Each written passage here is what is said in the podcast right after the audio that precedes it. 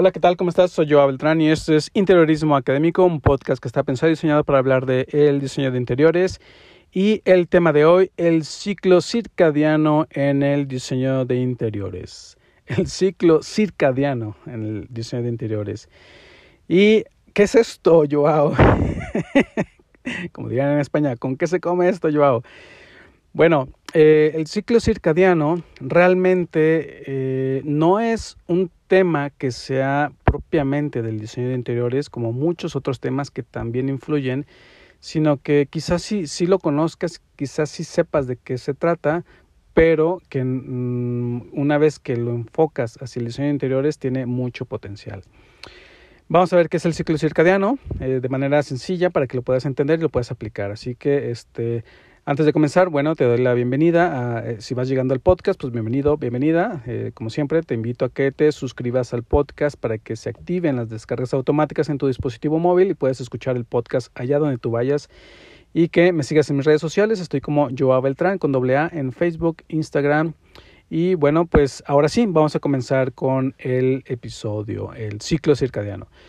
Bueno, básicamente el ciclo circadiano, si tú lo buscas en internet, te va a aparecer ahí como, eh, como un ciclo, ¿no? Alrededor de un, de un círculo, puede ser que muchos lo representan así, que representa el ciclo del día y la noche, ¿no? Por ahí vamos a empezar. El ciclo circadiano tiene mucho que ver con el ciclo diario, el ciclo del sol, el ciclo del día y la noche, ¿no?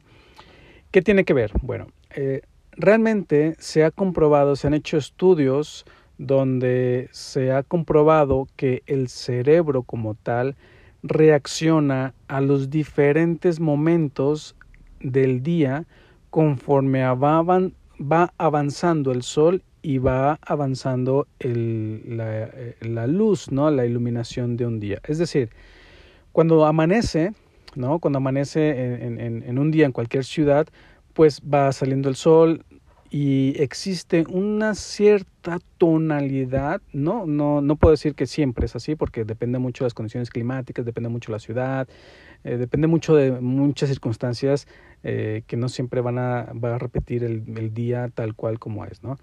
Pero siempre que va amaneciendo hay unos tonos en, en la luz, en el cielo, un tanto rojizos, ¿no? Un tanto amarillentos y la intensidad lumínica del sol en ese momento bueno, la intensidad lumínica del Sol siempre es la misma, pero más bien la intensidad lumínica que eh, entra por la atmósfera hacia nuestra ciudad, hacia nuestro día cuando va amaneciendo, pues eh, se va tornando en eso en, en, una intensidad lumínica baja, que a la par se va complementando o se va conjugando, más bien dicho, esa, esos tonos rojizos, ¿no? esos tonos eh, naranjosos en el cielo, en el día. Bueno, esa tonalidad de luz que si, eh, que si escuchas o que si escuchaste más bien el episodio de la temperatura de color en la iluminación interior, se complementa mucho. Si no lo has escuchado, te invito a que lo escuches terminando el episodio para que complementes ambos temas, ¿no? que van muy, muy, muy de la mano. ¿no? Entonces va, va a resultar que al, en el día, eh, cuando va amaneciendo, pues la temperatura de color podrá ser a lo mejor unos 2000, unos 3000 grados Kelvin, unos tonos rojizos, eh, una intensidad lumínica eh, baja, ¿no? Y que resulta que el cerebro reacciona a esa intensidad lumínica, reacciona a esos colores que hay en el cielo, que hay en el, en, el ambiente, ¿no?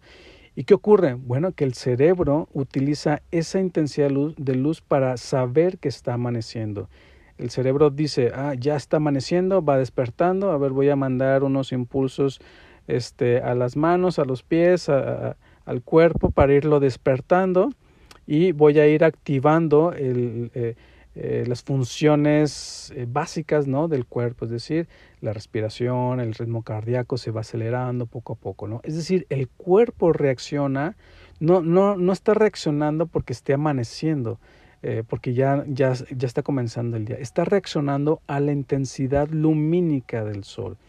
¿Por qué? Porque si tú te fijas que depende mucho de la estación de invierno o verano, amanece a diferentes horas, ¿no? En invierno, en el hemisferio norte, los días son más cortos y amanece más tarde. Y en verano, en el, hemisferio norte, amanece, en verano amanece mucho más temprano, el día es más largo. Entonces no significa que el cuerpo o el cerebro sepa que tiene que despertar a las 7, sino que está despertando con la luz del sol, con esa temperatura de color que va, que va emitiendo eh, el, el medio ambiente y que nuestro cerebro está reaccionando. Entonces, y conforme va avanzando el día, pues esa intensidad lumínica va aumentando, esa temperatura de color va aumentando hacia unos 4000, 5000 grados Kelvin, se, se va tornando blanca, una luz neutra, y el cerebro reacciona a esa luz blanca en el día, ¿no? ¿Cómo nos afecta? Bueno, la luz blanca, la luz neutra, nos despierta, despierta el cerebro, lo pone activo, lo pone dinámico y, por eso es que normalmente eso de las quizá las 12 del día, depende mucho, ¿no? Cada, persona, ¿no? Hay personas que a las 5 de la mañana ya están súper activos, este, súper enfocados, pero eh, conforme al ciclo circadiano, esta intensidad lumínica eh, en estos colores eh, neutros, color luz blanca, 4000 grados Kelvin, las 12 del día, las 2 de la tarde, el cerebro ya reacciona que ya debe estar despierto, que ya, ya, ya es mitad del día y estamos activos y, y, estamos a full con nuestras actividades, ¿no? Y después va cayendo el día, va, va atardeciendo, perdón, nuevamente, y vuelven a, ponerse estos colores eh, rojizos, naranjosos, ¿no?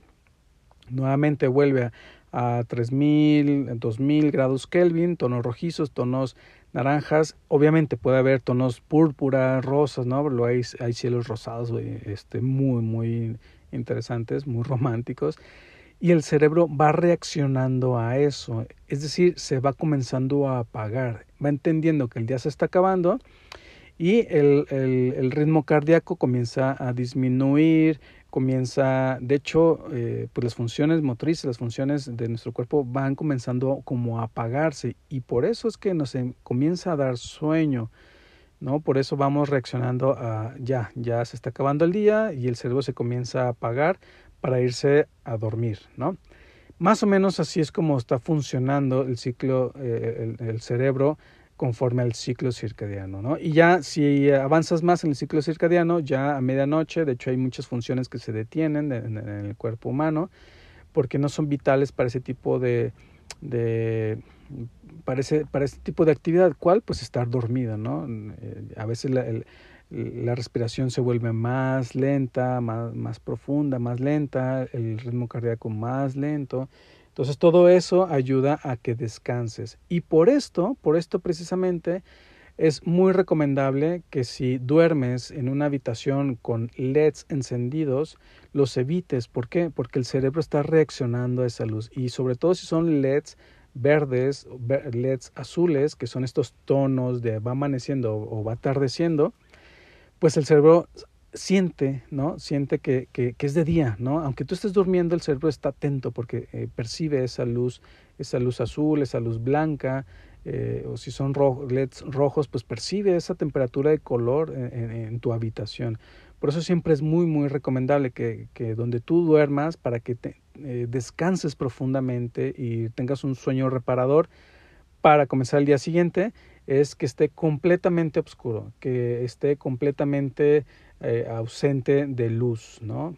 Eh, y, siempre es, muy recomendable que, que, quites los LEDs de la televisión, del despertador, del cargador, de, del, cel, del, celular, de, del, móvil, que quites todas esas luces. ¿Por qué? Porque el cerebro está atento, está reaccionando a, esa, a esos LEDs, ¿no?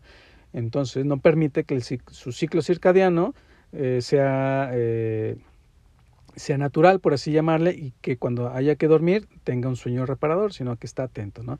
Entonces, ¿esto cómo lo aplicamos en el diseño de interiores? Bueno, eh, sabemos que, que si el cerebro va a reaccionar a esta intensidad lumínica conforme el día, ¿no? Que ya vimos también en el episodio eh, de temperatura de color, hay ciertas temperaturas de color adecuadas a cierto tipo de actividades, ¿no? Tú puedes tener eh, temperaturas cálidas para una estancia, para estar en tu sala, en tu comedor, eh, en una terraza, intensidades más neutras, colores blancos, luz blanca, ¿no? Eh, para oficinas, estar trabajando.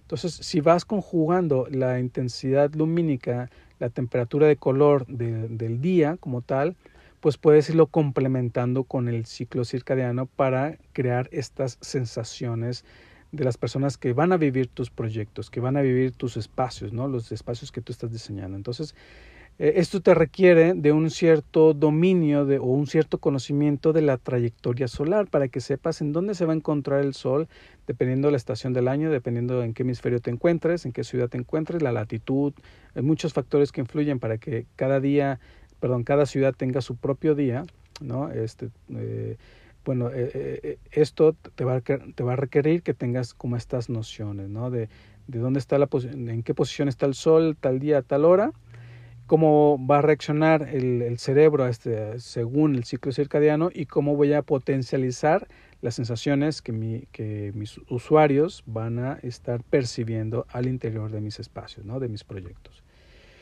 Y pues, eh, pues nada, hasta aquí este eh, episodio. Espero que te haya gustado. En realidad es bastante sencillo, pero es bastante crucial a la hora de crear sensaciones. Sobre todo entender que el cerebro va despertando, se va activando, está activo y vuelve nuevamente a irse apagando. Este, y cuando es noche, pues hay que buscar tener un sueño reparador para el día siguiente estar activos y, estar eh, al 100%, ¿no? Y pues nada, como siempre, te, doy las gracias. Te invito a que te suscribas al, podcast que, eh, para que se activen las descargas automáticas en tu dispositivo móvil y puedas escuchar el podcast eh, Interiorismo Académico allá donde tú vayas, en tu coche, en tu auto, eh, en tus audífonos, en tus cascos, donde tú vayas y que vayas escuchando estos temas que están bastante menos. Así que bueno, y también te invito a que me sigas en mis redes sociales. Estoy como Joao Beltrán con doble A en Facebook e Instagram. Y eh, como siempre, eh, siéntete con la libertad de mandarme cualquier mensaje, cual, eh, comentar, eh, preguntarme, oye, no entendí esto de tal episodio, como ya lo han venido haciendo y que me da mucho gusto, que siempre les mando saludos. Este, y, y, siempre lo digo, si a una persona le gusta este, este podcast, pues ya para mí es más que suficiente para continuar haciendo todo este esfuerzo de estar haciendo el podcast que me gusta y me apasiona y lo disfruto, ¿no? Y pues si me, me mandas un mensaje, pues eh, me, me, va a dar muchísimo gusto y siempre me doy el tiempo de contestar a todos. Así que pues nada, te doy las gracias por escucharme y nos vemos, nos escuchamos en el siguiente episodio.